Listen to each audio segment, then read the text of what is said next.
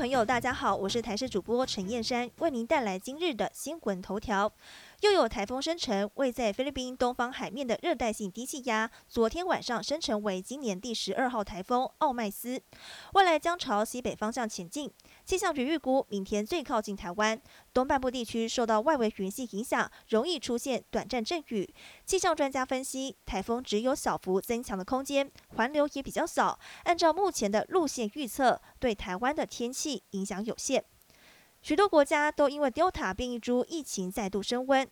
中研院兼任研究员何敏祥认为，台湾现在是超级二级警戒。虽然国内很少出现 Delta 本土病例，但一直有感染源不明的确诊者，社区难以清零，年底前都不可能降为一级警戒。指挥中心公布，已经核准一点三万名境外生和华奖生入境就学。教育部预计下周一会公布措施，除了基本十四天居家检疫期间，包含第十到十二天需要用家用快筛裁剪一次，之后还要核酸检测。不过，面对后续七天自主健康管理，如果学校无法安排一人一室宿舍，学生就要住进防疫旅馆。Delta 变异病毒株肆虐，全球也陆续出现接种两剂疫苗十四天后仍染疫的突破性感染个案。根据冰岛研究，发生突破性感染比率最高的是交生。更令人忧心的是，一旦打完疫苗之后染疫，传播力也不会低于没打疫苗的病例。专家呼吁要尽快让高风险对象尽速打到第二剂。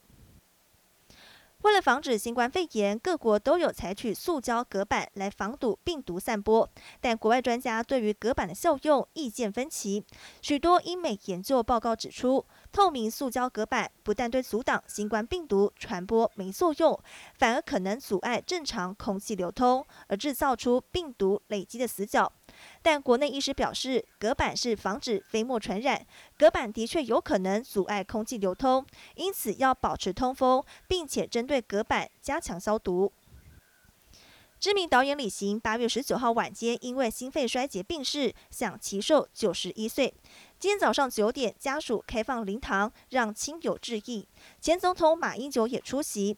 另外，把李行导演视为恩师的演员秦汉、梁修身以及杨贵妹，都来送老师最后一程。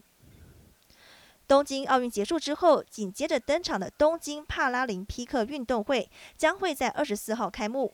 总统蔡文今天出席代表团的授旗典礼。总统特别提到，奥运是英雄诞生的地方，帕运是英雄汇集的地方。而本届帕奥，台湾参加六个项目，有十位国手出赛，渴望再创佳绩。以上新闻由台视新闻编辑播报，感谢您的收听。更多新闻内容，请锁定台视各节新闻以及台视 YouTube 频道。